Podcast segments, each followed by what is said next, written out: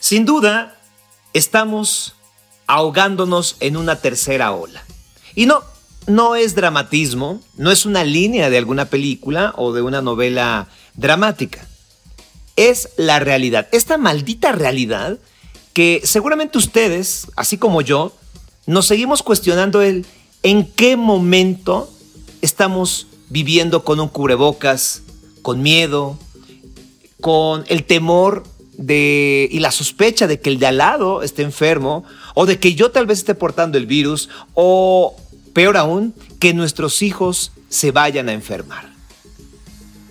Ha sido desgastante para todos, principalmente para la comunidad médica, para la ciencia y por supuesto para cualquier persona en el mundo, el tema del COVID. Es desgastante físicamente, mentalmente a la par, y entonces nos relajamos o estamos en este agotamiento de la pandemia. El problema es que ahí están los nuevos contagios, que vienen en aumento y alarmantemente, pues están afectando ahora a las personas principalmente que no se han vacunado. ¿Quiénes? Pues los jóvenes, los que cuando empezó esto decían que eran, eh, digamos que los más fuertes ante la pandemia, los que tenían menos probabilidades de enfermar.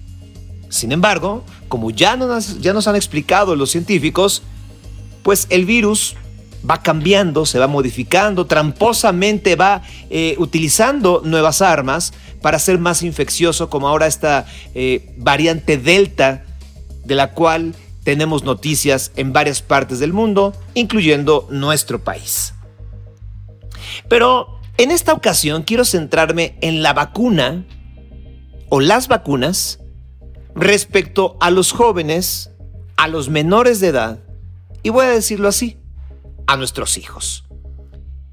El otro día platicaba con un muy buen amigo. De esas personas que son cultas, informadas, atrevidas, divertidas, y que uno podría pensar que estas personas, como describo a un buen amigo, pero que más allá de que sea un buen amigo, cualquier persona que esté muy bien informada podría tener menos miedo. ¿Por qué? Pues porque la información te da poder.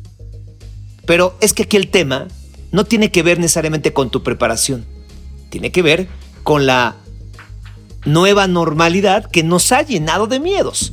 Pero eso sí, hay que aclarar que algunos no tienen fundamento o que podemos irlos derribando o que se han ido derribando conforme la investigación ha avanzado. ¿A qué voy? Le preguntaba a esta persona que si ya se había vacunado y me contestó categóricamente que sí. Su familia en general también. Le pregunté, ¿y tus hijos? Que ya no son tan chiquitos, pero no son mayores de edad. Y me dijeron, ellos no. Me sorprendí. Le dije, ¿y por qué ellos no? Debo aclarar que esta persona eh, ha tenido la oportunidad de irse a vacunar a Estados Unidos y entonces yo hubiera pensado que también habría viajado con sus hijos.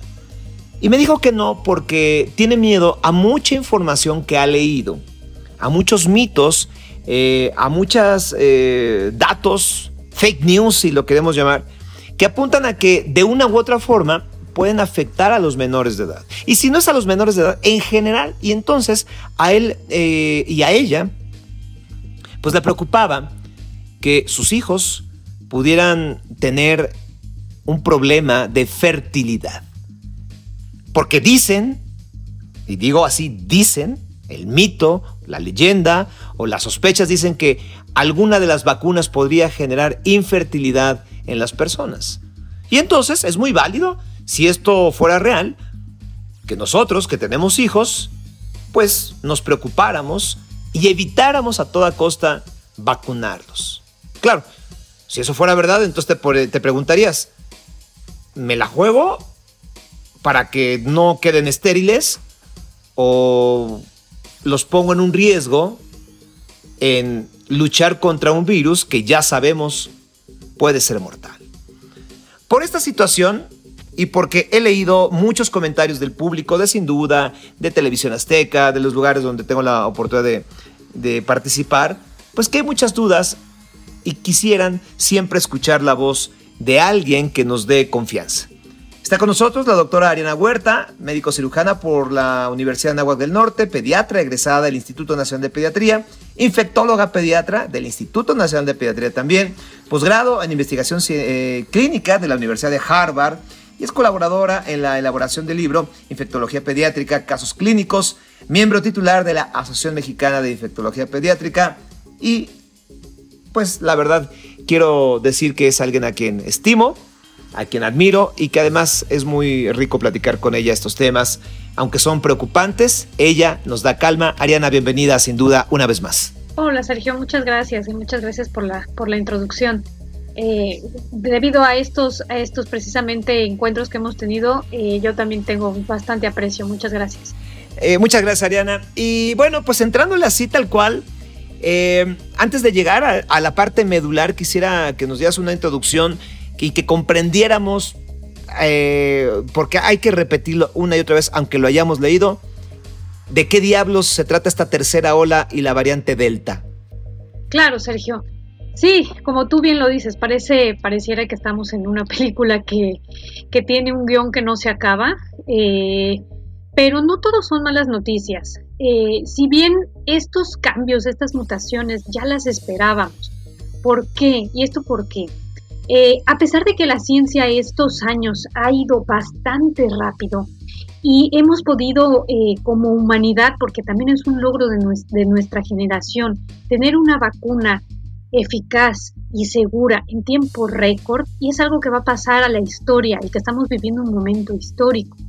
A pesar de esto, el virus nos está ganando en mutaciones. Esto ha sucedido a través de, los años con diferentes eh, virus también, porque sabemos, eh, los que nos dedicamos a estudiar un poco la, cómo, cómo van, cómo funcionan y cómo se multiplican y se desarrollan los virus, sabemos que entre más, entre más réplicas tengan, entre más contagios, entre más em, cambios de cuerpo, de un cuerpo hacia otro multiplicado, tiene más posibilidad de mutación. ¿Por qué? Este virus utiliza nuestro propio ADN para poder, nuestro propio material genético para poder replicarse dentro de nuestra célula, multiplicarse, salir después de, nuestras secreciones, de nuestro cuerpo, de nuestra boca, de nuestra saliva, e infectar a alguien más. ¿Y qué va a pasar en ese alguien más? Va a ser lo mismo. Va a penetrar a la célula y va a utilizar otra vez nuestro material genético para poder replicarse y vuelve a salir y así sucesivamente.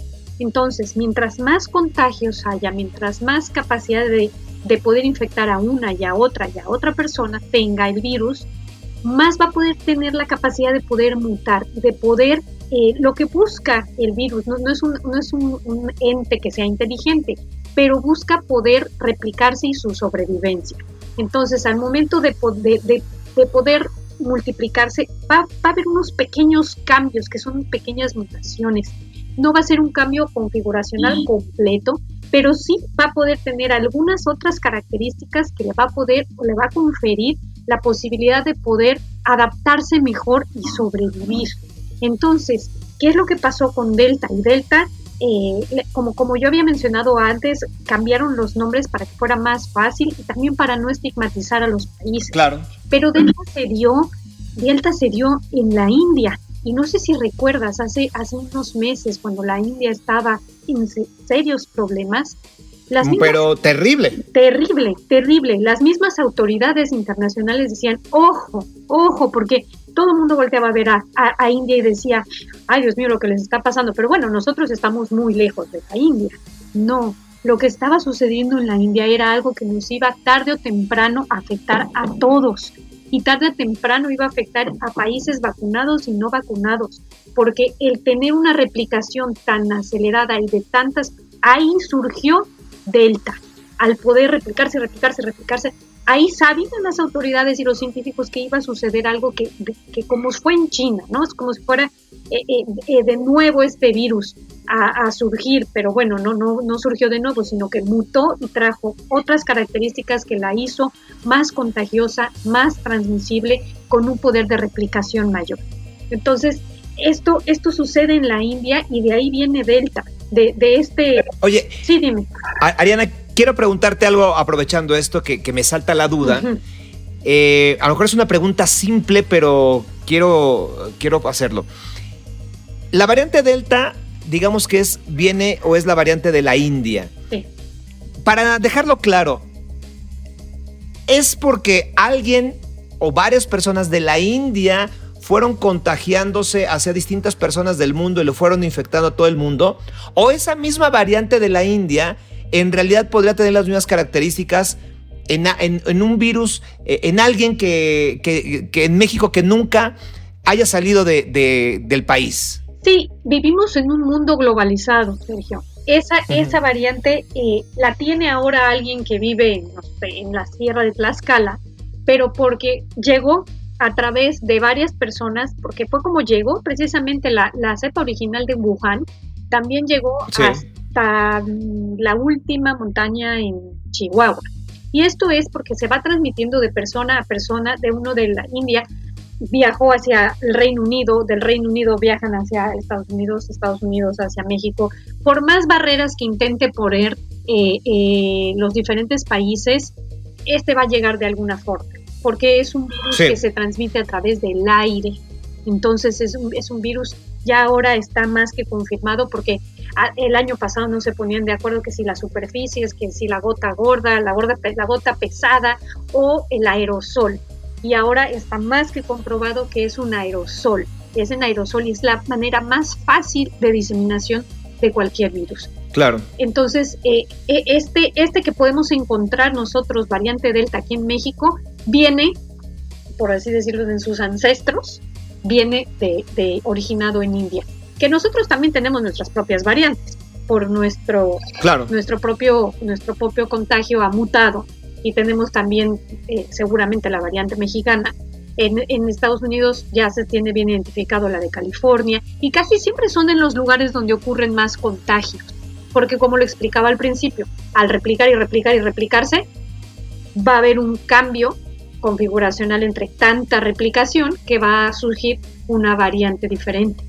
Ariana, yo he visto las estadísticas em, de las vacunas, principalmente he visto de Pfizer, de Moderna y de AstraZeneca, donde en general se comportan bien estas vacunas con la cepa original, hoy día llamada alfa, ¿no? En relación, bueno, eh, no, no, sé si estoy mal, pero eh, digamos que se comportan bien respecto a las primeras cepas y, también con Delta. ¿Es correcto o no? O, explícalo tú mejor que yo. Sí, eh, la cepa original eh, se llama, bueno, es el virus SARS-CoV-2 y es el que viene de Wuhan. La alfa fue la primera variante que vimos en el Reino Unido. Esa, Cierto. esa es alfa. Eh, ya después de ahí viene beta, gamma, que es de Brasil, beta del, Sudáfrica y bueno, esta delta, que, que son las de mayor interés es precisamente. Eh, y ya ahorita ya hay, hay epsilon, hay lambda, hay, hay, más, pero estas son las de mayor interés por tener esta transmisibilidad aumentada. Y eh, eh, sí, los estudios que se están arrojando justo ahorita acerca de la eficacia de las vacunas, apenas estamos recibiendo la, información porque esto es nuevo, sea, los, todo el contagio de Delta que se está dando en Estados Unidos, por ejemplo, está sucediendo en este momento, que se está dando también en México. Estamos muy a la par con Estados Unidos. Eh, y Europa también está, eh, está con, con, Delta en este momento. Tenemos algunos estudios que se han hecho in vitro, se pone el suero de un paciente inmunizado y después se le se pone eh, el, virus y se ve qué capacidad tiene de, de los anticuerpos neutralizantes de atacar y eliminar el virus. Eso se ha hecho mucho. Y aparentemente las vacunas hasta este momento están siendo la mayoría, todos, todas por englobarlas así, previniendo lo que es sobre todo hospitalización y muerte. Que bueno, finalmente eso es como lo, que, eh, eh, eso es un gran logro, ¿no? No hay que menospreciar porque muchos dicen, ay, pues si me voy a infectar, no, no, no, no, la vacuna te va a salvar la vida, que ese es el principal objetivo que una vacuna es que tú no, que tú no fallezcas, que no mueras. que no, perdón, que no te enfermes, perdón, y no te mueras.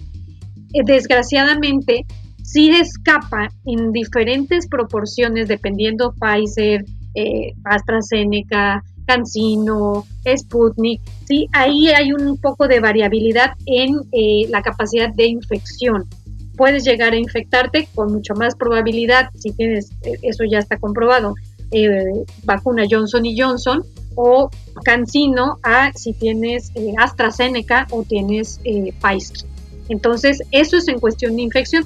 Pero algo bien importante que lo mencionaba es, todas nos van a servir para evitar hospitalización y muerte, que eso es lo principal. Lo que no queremos es que la gente se muera, que no se sature en los hospitales, que no se colapse, porque cuando está en un hospital colapsado, si te da un infarto que no tiene nada que ver con COVID, no vas a poder acceder y entonces la mortalidad se va a elevar muchísimo más por no solo los que mueren de COVID, sino los que pueden morir de otras cosas, pero no tienen el acceso a poder salvarse. Entonces, eso es lo que hay que evitar.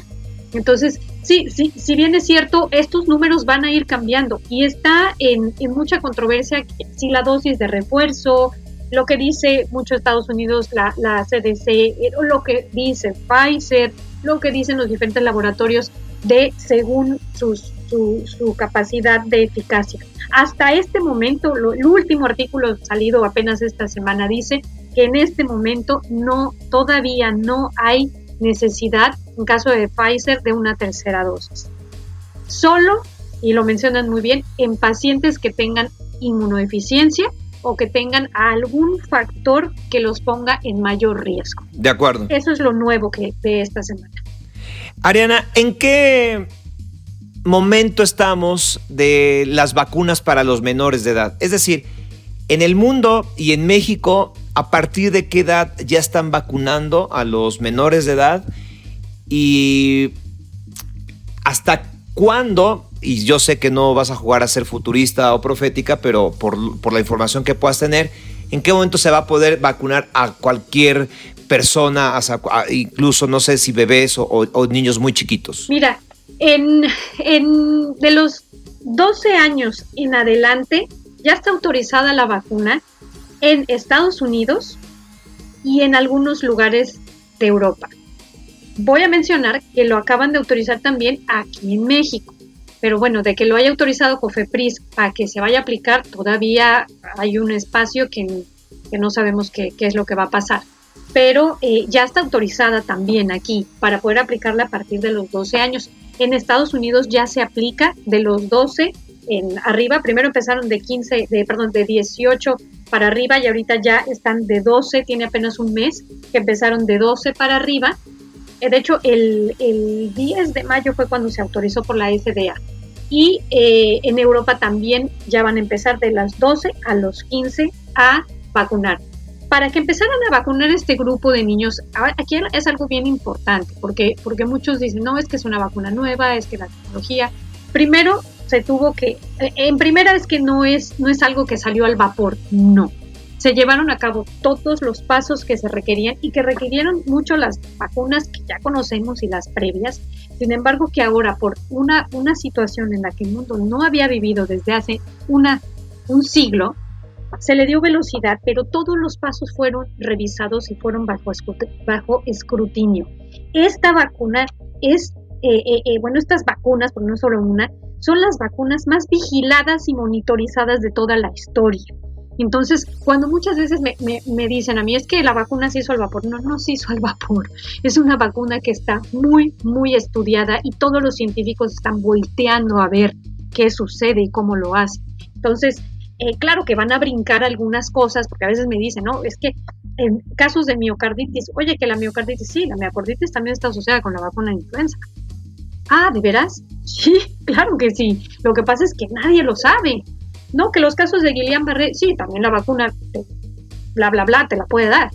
Lo que pasa es que no has leído el papelito. Cuando llevas a tus hijos a vacunar, no lees el papelito que te da el pediatra. No, la verdad no lo leo. Bueno, ahí viene no es algo nuevo, no es algo que enfermedad que esté causando precisamente estas vacunas, es algo que el cuerpo puede llegar a desarrollar ante cualquier antígeno, ante cualquiera, cualquier virus, cualquier bacteria, eh, inclusive eh, eh, yo platicaba, no comiéndose unos tacos en la calle, comes un campylobacter y te puede generar también Guillain-Barré en 15 días después. Sin embargo, nadie se está cuestionando si me como los tacos o no los como. Entonces, es, es algo, aunque se escucha un poco, una metáfora un poco simple, así es de simple. No, pero es que además, reforzando lo que dices, lo platicaba yo con, con unos amigos y les decía, estamos tan informados y como tú dices, voy a, aprovechar tu frase, toda la comunidad científica ha revisado y todo el mundo, todo el mundo está en los ojos de la vacuna. Entonces, por eso ha sido tan estudiada, tan cuidada, etcétera. Pero al mismo tiempo, la gente de a pie, como nosotros, que, que solamente somos ciudadanos y pacientes de los médicos, eh, pues también estamos sobreinformados, ¿no? ¿A qué me refiero? Cuando vamos con nuestros hijos, no le preguntamos al pediatra, oye, ¿de qué marca es la vacuna que le vas a poner? ¿De qué laboratorio, no?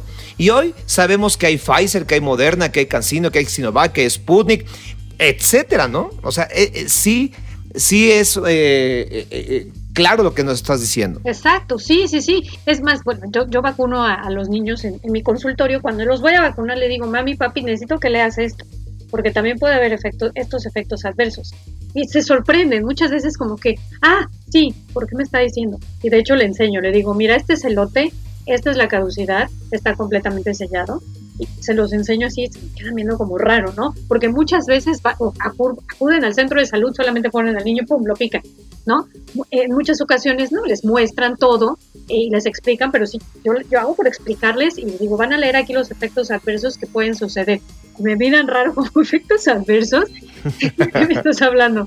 Entonces, sí, porque puede suceder, porque han sucedido, porque es, es un antígeno y finalmente el cuerpo ante cualquier antígeno puede reaccionar de formas inesperadas. Y esas formas inesperadas se han estado eh, eh, eh, registrando y categorizando en las diferentes vacunas y también a través del transcurso de los años se han modificado también estas vacunas. Se han hecho ajustes, se han quitado, se han reducido dosis, se han quitado componentes, se han puesto otros componentes. Entonces, es un proceso que ha llevado muchos años, por eso es que no es algo que se haya hecho al vapor. Se han juntado los conocimientos de muchos años anteriores a, vacunas, porque hay vacunólogos que se dedican precisamente a todo lo de la elaboración de las vacunas, y con esa información de todos estos años han podido hacer estas vacunas de forma eficaz.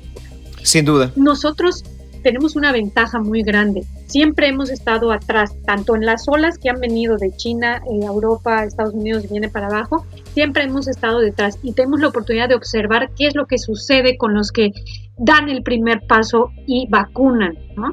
Eh, eh, que yo muchas veces digo, sí, son, son los niños que ahorita se están vacunando justamente, que ya empezaron los ensayos clínicos con los niños de seis meses en adelante. Esas personas, la verdad es que están, eh, digamos, en, son los héroes de la ciencia, porque están ofreciéndonos a nosotros los datos, porque ya vamos a ponernos una vacuna que ya está aprobada. La vacuna de los 12 a los 15 años se hizo un ensayo clínico en 2000 niños de 12 a 15 años y se siguieron esos niños para ver si era eficaz y era segura. Se dieron cuenta, se hicieron un, grupo placebo y un grupo eh, con la vacuna y se siguieron para ver qué tan eficaz era y qué tan... Primero la seguridad y después la eficacia. Claro que no se fueron al grupo de los 12 hasta antes de haber mostrado que era completamente segura en el grupo de 15 para arriba. Entonces, en la de 12 se vieron que era segura y se aplicó y se siguió su eficacia se dieron cuenta que en este ensayo clínico con 2.000 niños, 100% eficaz, mucho más eficaz inclusive el grupo anterior de los 18 a los 25. Entonces, eh, em, y se vio que los efectos adversos eran muy similares a los del grupo previo, del grupo de 18 a 25, y también se vio que ninguno de los efectos adversos era eh, mortal era eh, daba secuelas o que hubiera o que tuviera complicaciones a largo plazo. Entonces, esto es algo muy importante. Sí. Ariana, te voy a preguntar algo que creo que me lo vas a entender porque en México somos así, ¿no? Eh, te lo voy a poner con un ejemplo burdo, pero que viene el caso. Cuando estamos nosotros por inscribir a nuestros hijos en la primaria, pues ya sabemos que deben de tener seis años cumplidos este, hasta diciembre de tal año, ¿no? Y si naciste en enero, febrero, pues te tienes que esperar al otro ciclo, ¿no? Pero siempre le peleamos a, la autoridad de la educación a ver si nos pasan a nuestro hijo, que porque ya faltan pocos meses, no importa que sea el más chiquito del salón, en fin, ¿no? Que para que no pierda un año. Llevando el tema a la vacunación, ya sé, estamos eh, escuchando que dices que está autorizada a partir de los 12 años. Pero me han preguntado, mamás, y dicen, bueno, pero si mi hijo tiene 11 años, 10 meses, ¿tú crees que lo pueda vacunar? ¿Qué respondes ante eso? Eh, no. son, muy estrictos. En ese sentido es muy estricto porque se tiene que ir conforme el, grupo de estudio. Ahí precisamente no, no, no va a haber como, como eh, pues no se puede decir es que ya Merito lo va a cumplir, porque pues los estudios se hicieron de los 12 cumplidos hacia arriba. Y ahorita, que, era algo que te quería platicar, que está muy interesante lo que está sucediendo ahora con los niños pequeños, es que están haciendo varios ensayos clínicos, no es uno solo. Ahorita lo que se va a probar en estos niños es, o se está probando ya, esperamos los resultados septiembre, octubre, bueno, yo todos, todos lo esperan, pero eso es lo que calculan que va, a haber de esos resultados de acuerdo a la farmacéutica Pfizer, que es la que los está llevando en estos pequeños, es, están haciendo para saber, van a hacer un grupo que tenga tanta dosis, pero van a ser otro grupo que tenga menos dosis y van a ser otro grupo que tenga dos dosis o otro grupo que solamente requiera una dosis. Entonces, van a seguir, va a ser muy interesante porque se va a poder ajustar, no tan solo, o sea, no se va a poner la misma dosis que se pone, la que se pone actualmente ahorita de 12 a 15 es exactamente la misma que, el adulto y son dos dosis.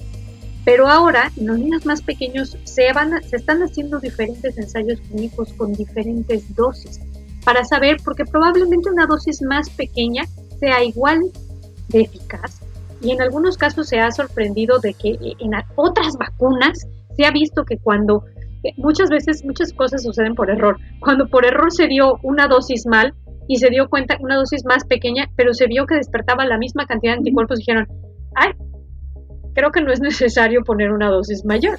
Y en algunas ocasiones se vio que podía hasta despertar una respuesta mayor. Entonces, eh, eso ha sucedido en otras vacunas. Entonces, por eso es que ahorita esta, esta población va a ver no solo un ensayo clínico, por eso también va, a ser un poco más largo la espera, pero sí eh, van a, se, va, se va a poder saber si requieren solo una dosis o si requieren menos cantidad o cuánto, cuánto van a requerir. esto es algo nuevo que salió apenas al día de ayer o de antier. En Israel ya la autorizaron, la de menores, menores de 12 años, y se va a empezar a vacunar. En lugar del punto 5 que se pone va a ser punto 3 y eh, en una sola dosis en los niños pequeños que tienen factores de alto riesgo que pueden condicionar a una enfermedad severa por el virus SARS-CoV-2. Entonces, muy bien. Ya están los primeros y como te decía, nosotros tenemos esa oportunidad de poder mirar a aquellos que se que van a dar ese primer paso y dijeron, "Vamos a vacunar a nuestros niños, los que tienen más riesgo, que son pues aquellos que tienen inmunodeficiencias, que tienen alguna enfermedad pulmonar, que tienen enfermedades cardíacas, que tienen enfermedades eh, eh, que condicionan su sistema inmune o reumatológicas, eh, aquellos con obesidad, aquellos que tienen problemas neurológicos, que no tienen una buena capacidad para poder moverse o que no tienen una buena capacidad pulmonar. Todos estos son los primeros que van a empezar porque se ve que el riesgo de poder fallecer por este virus es mucho mayor al que pudiera, al que pudiera suceder por una vacuna. Entrándole a los mitos o a, las, a los miedos en general que de pronto podemos tener, pues sí, respecto a la vacuna como adultos, pero nos preocupa más cuando tenemos hijos o cuando se trata de menores de edad. El primero que te que mencionaba yo al inicio, ¿de dónde surge este mito, este rumor de que la vacuna contra eh, el virus que produce la COVID podría generar infertilidad? Mm, la verdad, no sé de dónde surge este mito. No lo, no lo sé. Eh, es que han surgido muchos mitos. O sea, hay, el mito del tenedor en el brazo, eh, el mito de la, del chip 5G. Este, hay muchísimos mitos de que nos van a controlar a través de. No sé de dónde surgió este, este mito, pero lo bueno es que siempre viene la ciencia y los rompe.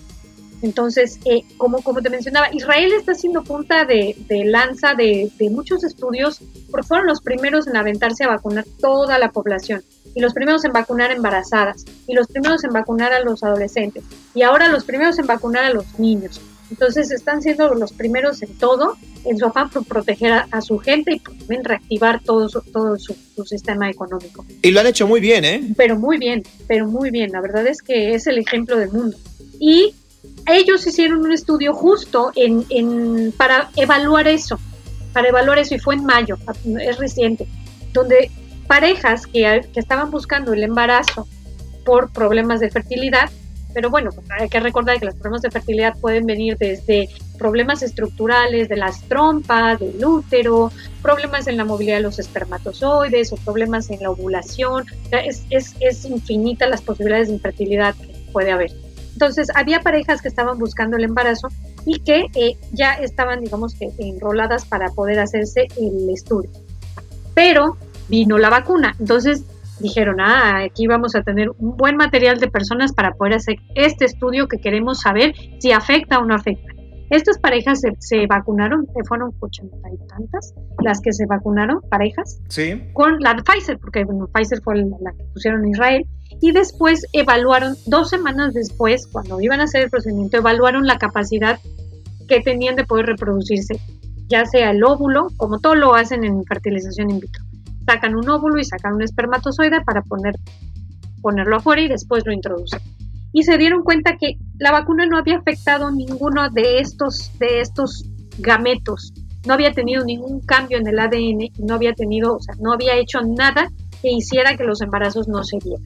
Y se siguieron esas parejas hasta que se embarazaron y hasta que, que bueno, que lograron el embarazo. Y bueno, finalmente al momento eh, se están siguiendo, vamos a tener los resultados después, porque se están siguiendo todavía para ver la resolución completa, pero hasta el momento todo ha sido completamente exitoso.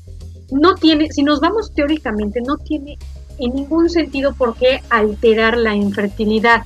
¿Por qué? Lo que hace la vacuna es crear los anticuerpos de la misma forma que lo haría el virus al momento de, entrar al cuerpo. Simplemente que la vacuna mete la parte que no te va a hacer daño, que es la proteína spike, pero sin toda la estructura que te va a traer el daño que te pueda traer el virus. Entonces, es una parte de reconocimiento, pero la forma en cómo creamos los anticuerpos es inclusive eh, eh, mucho mejor con la vacuna pero son los mismos, la, misma reacción que va a tener el cuerpo. ¿Y qué se ha visto? Que afortunadamente este virus SARS-CoV-2 cuando tú te infectas no te da infertilidad, ni tampoco te da niños con síndromes, ni tampoco te da pérdida del embarazo en sí.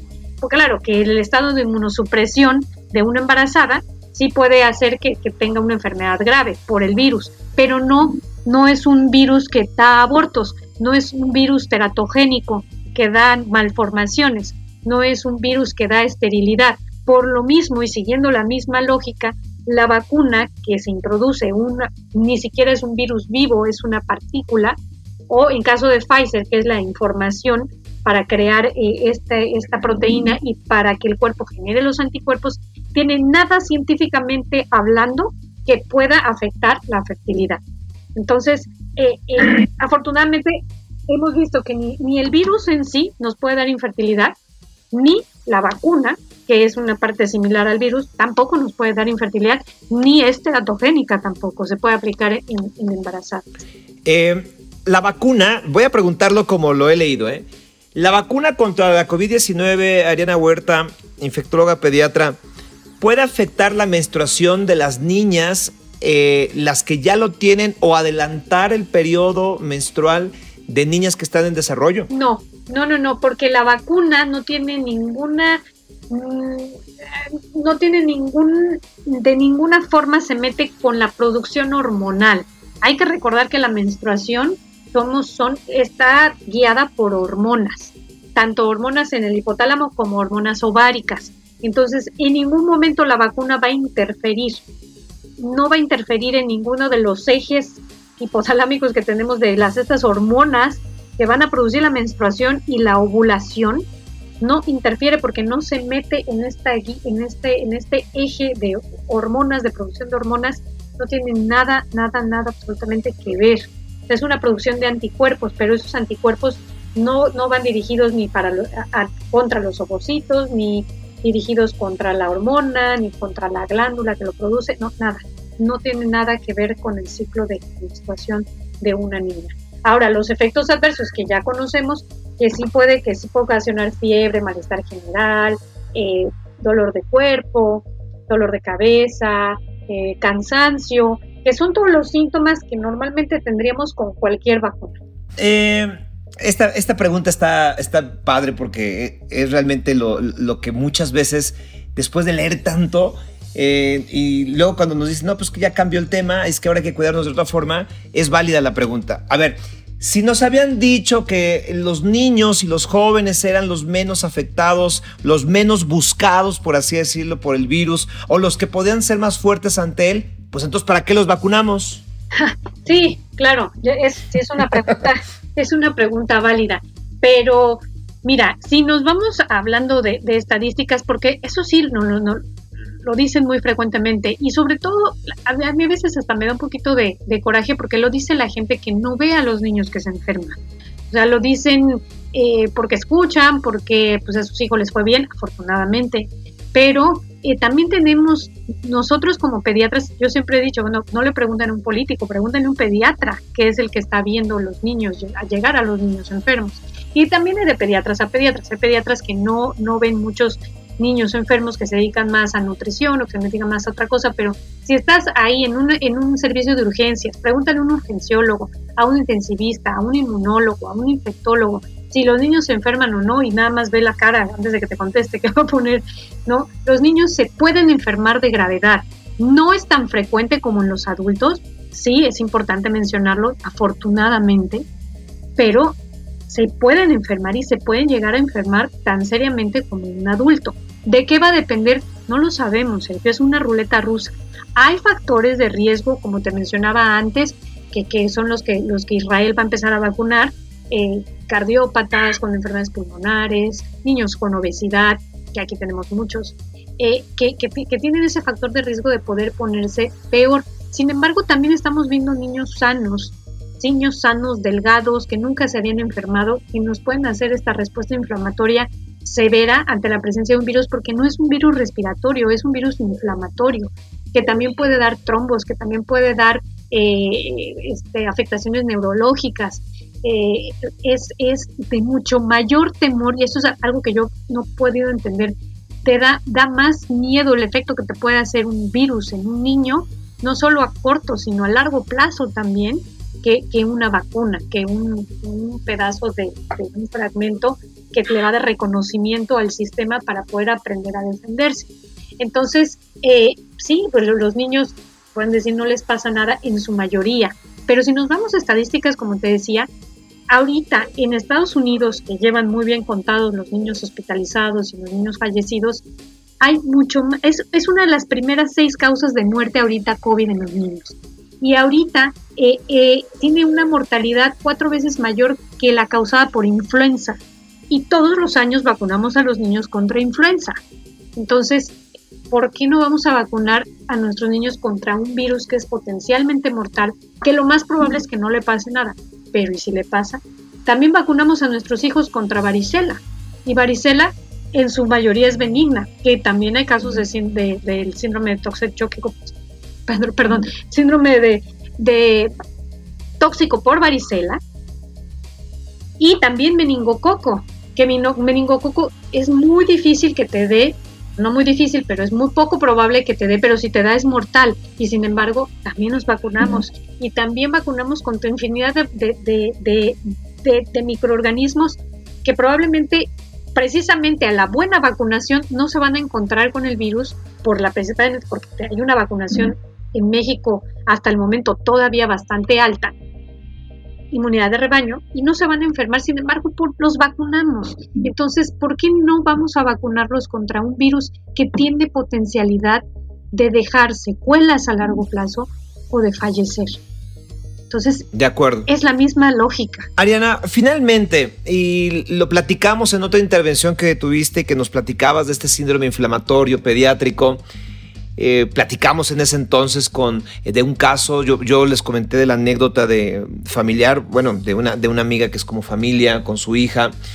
Y a lo mejor es redundante mi pregunta, pero sí quiero dejarlo claro porque ya lo viví, así que ya lo vi de cerca, lo grave que se puede poner una niña o un niño, no, no al tener el COVID, sino días, semanas después de haber tenido el COVID. Esta vacuna, eh, cuando ya se le ponga a los, eh, en México a los mayores de 12 años y cuando ojalá llegue también el momento de vacunar a los más chiquitos, evidentemente va a reducir la posibilidad de que te enfermes y que caigas en hospital. ayuda también, lo quiero entender, contra el sistema, digo, contra el síndrome inflamatorio. Sí, sí, también va a ayudar. Va a ayudar porque eh, el, el, cuerpo va a estar preparado, va a estar, eh, eh, ya va a tener el reconocimiento de este virus y ya no va a poder, ¿cómo te diré? Va a poder neutralizarlo va a poder eh, hacer que no se replique más y al momento de que no se replica más, tiene la capacidad de que, el, de que el virus no cause este descontrol o este desregulación en el sistema inmunológico.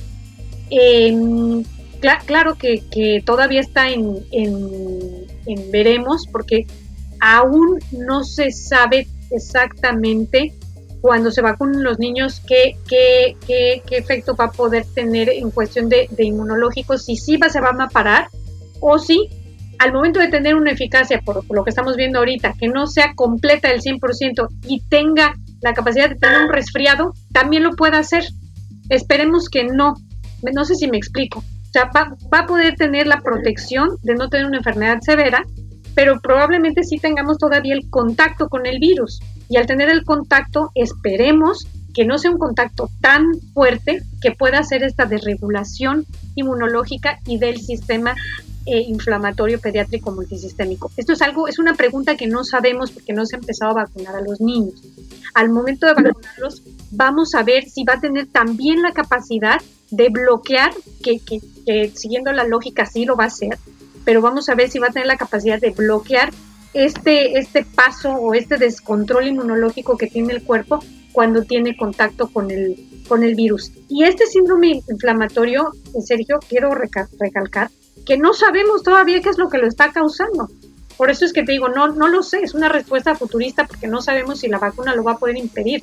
Por lógica, sí, pero no lo sabemos porque aún no sabemos qué es lo que está produciendo estos síndromes si es genético, si es una alteración inmunológica, si tiene algo que ver con la respuesta de interferón, con la respuesta de, de, las, de las citocinas, si ya se nace con esta posibilidad o con esta eh, predisposición genética a, o si son otros factores, si son ambientales, cuál es la cantidad del inóculo que se necesita para que se desarrolle, si con el simple contacto de, de, de poco inóculo o si necesita una carga mayor. O sea, hay muchas preguntas en torno a qué está produciendo este síndrome. Pero lo que sí es que son niños sanos, son niños delgados, son niños, eh, ahorita la, edad media es eh, entre 7, 8 y 9. Y ahorita, por ejemplo, yo como pediatra, infectóloga, que estoy viendo niños que se infectan, esos son los niños en donde pongo más atención porque sé que son los que a, en 2, 3, 4 semanas pueden presentar este síndrome porque son los que lo están presentando en esta, en esta edad. ¿Qué tiene que ver la edad? no lo sabemos. También tienen más, en los datos que nos arroja Estados Unidos, hay más predisposición de niños eh, de ascendencia, eh, de descendencia, perdón, eh, latina y de descendencia negra que los blancos. ¿Por qué? Puede tener implicaciones de ambientales, de comida, de, que tenga que ver más relacionado con la cultura, con la, cultura, los, hábitos de deporte, de alimentación, hay muchos todavía, muchas eh, preguntas que no se han podido contestar y que, bueno, esperemos tener respuesta en el futuro. Ariana, eh, antes de despedirte y em, nada más porque de verdad siempre es una lucha contra el gobierno, de tener otros datos, etcétera, sin irnos a grandes cifras, hablando específicamente de tus pacientes. Eh, ¿Has notado una mayor cantidad de contagios en menores de edad en estos momentos que estamos en la llamada tercera ola? Sí, por supuesto. Sí, y esto, esto es algo que pues no, también ha salido en las noticias. Eh, las autoridades han querido minimizarlo, no entiendo por qué, pero sí, sí hay una una mayor eh, hospitalización eh, de los niños en esta nueva ola y tiene mucho que ver, como lo mencionaba, por porque el, el virus siempre va, va, a replicarse en los que no tienen esta protección o esta inmunidad. Al momento de inmunizar a los más, los más susceptibles de, de enfermar grave y de morir, que son los mayores de 60 y luego se ha ido vacunando en ese orden hacia abajo, pues los jóvenes y los, los niños son los que eh, eh, tienen más capacidad de replicación por no tener estos anticuerpos neutralizantes, ni las células T, ni las células, todas las células del sistema inmune que nos protegen de poder neutralizar al virus y evitar su replicación. Entonces, al momento de no tener nada con qué protegerse, el virus replica, replica, replica y son los que ahorita se están viendo eh, eh, entre más replicación, más síntomas, entre más síntomas, pues más posibilidad de, tener este, hospitalización. Aunque se ha dicho que la cepa delta tiene la misma capacidad, eh, sí estamos viendo que los jóvenes, los no vacunados, sobre todo en Estados Unidos, supermercados, es un 99.8% de los pacientes que mueren son los no vacunados y de los hospitalizados también la mayoría son no vacunados y un pequeño porcentaje que es el que se estimaba precisamente en vacunas que son los que tienen o una dosis, dosis incompleta, y uno muy pequeño de 1% de los vacunados, que también tienen otros factores de riesgo que pueden predisponerlos a, que a pesar de estar vacunados puedan tener estragos por el, virus. Entonces, e, esta, e, vamos a ver, siempre que se vacuna una parte y la otra no, el virus va a, a, tomar a los que no tienen ninguna protección para poder replicarse. Y finalmente, como ellos se juntan entre sí, los jóvenes de 16, 18 años se juntan con los jóvenes de esa edad que tampoco están vacunados, pues se hace que haya una mayor, eh, eh, digamos que preval incidencia, de casos en estas personas que no están vacunadas. Entonces sí, sí hemos visto en esta ola, eh, yo sí lo, lo he notado, que ha habido más niños con más síntomas y porque también porque los adultos están teniendo síntomas muy leves y esto también es algo importante de mencionar. Piensan que es un resfriado. Entonces, es que le dio una gripa o tengo un poquito de moco, o son las alergias y entonces ya dejan de tener ese cuidado y siguen acudiendo a reuniones familiares, siguen acudiendo y bueno, traen el virus a casa en donde eh, si, si tú ves las familias, el niño es el que tiene fiebre de 39 y la mamá vacunada tiene un resfriado. Entonces, esto es súper claro cómo la vacuna funciona y funciona bien y son efectivas. Entonces, hay que, nosotros papás tenemos que tener los ojos bien abiertos y decir, ah, estuve en una reunión, estuve con personas cerca sin, sin protección y empiezo a sentir que me estoy enfermando de un resfriado, tengo que pensar ahorita en, en verano que es COVID hasta no demostrar lo contrario. Entonces, eh, hasta no hacerme la prueba y que sea otra cosa, pero ahorita, hoy por hoy, en este momento, todo resfriado es COVID. Ariana Huerta, agradezco muchísimo tu participación. ¿En dónde te puede encontrar el público de Sin Duda? Mira, estoy en mis, en mis redes sociales, estoy como arroba infectopedia Ari en Instagram. Eh, solo estoy en Instagram, que también tiene que sacar cuenta en Facebook, pero la verdad no, no me da tiempo de, de tener las dos redes sociales. Y físicamente estoy en el consultorio 105 en el Hospital Infantil Privado en la colonia Nápoles, en la Ciudad de México. Pues te agradezco tu tiempo, como siempre lo digo, eres muy generosa y eres muy clara y eso siempre se agradece como pacientes de este podcast. Que tengas eh, pues mucho tiempo para seguir trabajando para todos nosotros porque la verdad necesitamos gente como tú, Ariana. Muchas gracias.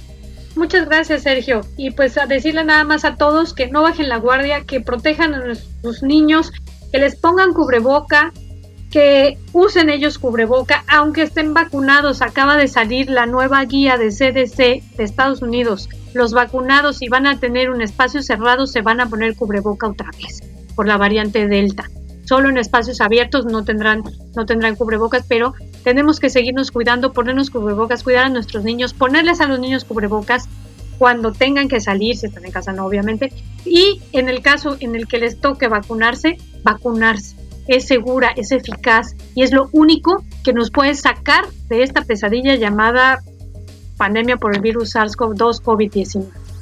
Sin duda, hay que hacerle caso a la ciencia, a los científicos, a los doctores, a las doctoras, a todo mundo que nos está diciendo que este es el camino. Agregando un poco más a lo que dice Ariana Huerta, Recientemente el presidente de los Estados Unidos, Joe Biden, autorizó darle 100 dólares a la gente para que se vaya a vacunar. Es decir, les van a pagar a los indecisos, a los que no quieren, a los necios. A nosotros no nos están ofreciendo ese dinero.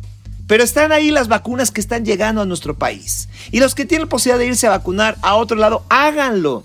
De verdad, es el camino. Sin duda, soy Sergio Sepúlveda. Hasta la próxima.